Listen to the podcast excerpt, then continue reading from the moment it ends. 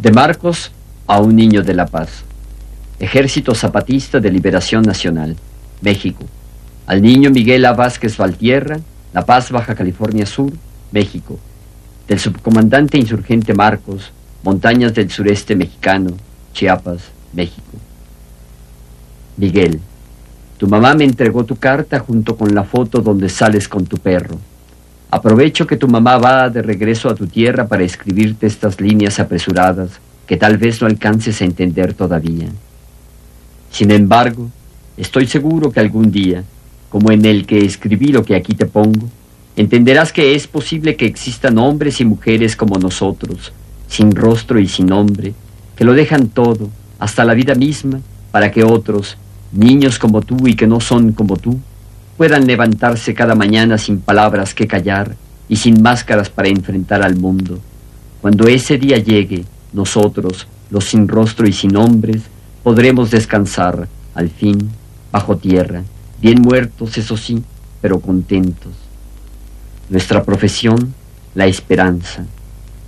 Ya casi se muere el día, oscuro cuando se viste de noche y viene a nacer el otro día, primero con su negro velo, y luego con el gris o el azul, a según se le antoje al sol alumbrar o no polvo y lodo en nuestro camino. Ya casi se muere el día en los brazos nocturnos de los grillos, y entonces viene esa idea de escribirte para decirte algo que viene de eso de profesionales de la violencia que tanto nos han achacado. Y resulta que sí, que somos profesionales, pero nuestra profesión es la esperanza. Nosotros decidimos un buen día hacernos soldados para que un día no sean necesarios los soldados. Es decir, escogimos una profesión suicida porque es una profesión cuyo objetivo es desaparecer. Soldados que son soldados para que un día ya nadie tenga que ser soldado. Claro, ¿no? Y entonces resulta que estos soldados que quieren dejar de serlo, nosotros, tenemos algo que los libros y discursos llaman patriotismo porque eso que llamamos patria no es una idea que vaga entre letras y libros, sino el gran cuerpo de carne y hueso, de dolor y sufrimiento, de pena, de esperanza en que todo cambie al fin un buen día. Y la patria que queremos habrá de nacer también de nuestros errores y tropiezos, de nuestros despojos y rotos cuerpos habrá de levantarse un mundo nuevo. ¿Lo veremos? ¿Importa si lo veremos? Creo que ya no importa tanto como el saber a ciencia cierta que nacerá y que en largo y doloroso parto de la historia algo y todo pusimos, vida, cuerpo y alma, amor y dolor que no solo riman, sino que se hermanan y juntos marchan. Por esto somos soldados que quieren dejar de ser soldados. Pero resulta que para que ya no sean necesarios los soldados, hay que hacerse soldado y recetar una cantidad discreta de plomo. Plomo caliente escribiendo libertad y justicia para todos, no para uno o para unos cuantos, sino para todos, todos, los muertos de antes y de mañana, los vivos de hoy y de siempre, los de todos que llamamos pueblo y patria, los sin nada, los perdedores de siempre antes de mañana, los sin nombre, los sin rostro. Y ser un soldado que quiere que ya no sean necesarios los soldados es muy simple.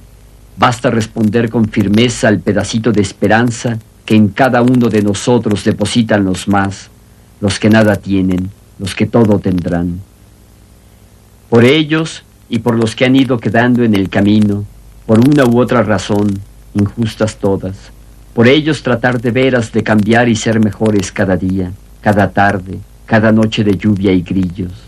Acumular odio y amor con paciencia, cultivar el fiero árbol del odio al opresor con el amor que combate y libera, cultivar el poderoso árbol del amor que es viento que limpia y sana, no el amor pequeño y egoísta, el grande sí, el que mejora y engrandece, cultivar entre nosotros el árbol del odio y del amor, el árbol del deber, y en este cultivo poner la vida toda, cuerpo y alma, aliento y esperanza, crecer pues, crecer y crecerse paso a paso, escalón por escalón, y en ese sube y baja de rojas estrellas no temer, no temer sino el rendirse, el sentarse en una silla a descansar, mientras otros siguen, a tomar aliento mientras otros luchan, a dormir mientras otros velan.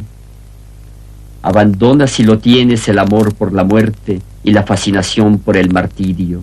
El revolucionario ama la vida sin temer la muerte y busca que la vida sea digna para todos. Y si para esto debe pagar con su muerte, lo hará sin dramas ni titubeos. Recibe mi mejor abrazo y este tierno dolor que siempre será esperanza. Salud, Miguel. Desde las montañas del sureste mexicano, subcomandante insurgente Marcos. Postdata. Acá nosotros vivíamos peor que los perros. Tuvimos que escoger. Vivir como animales o morir como hombres dignos. La dignidad, Miguel, es lo único que no se debe perder nunca, nunca.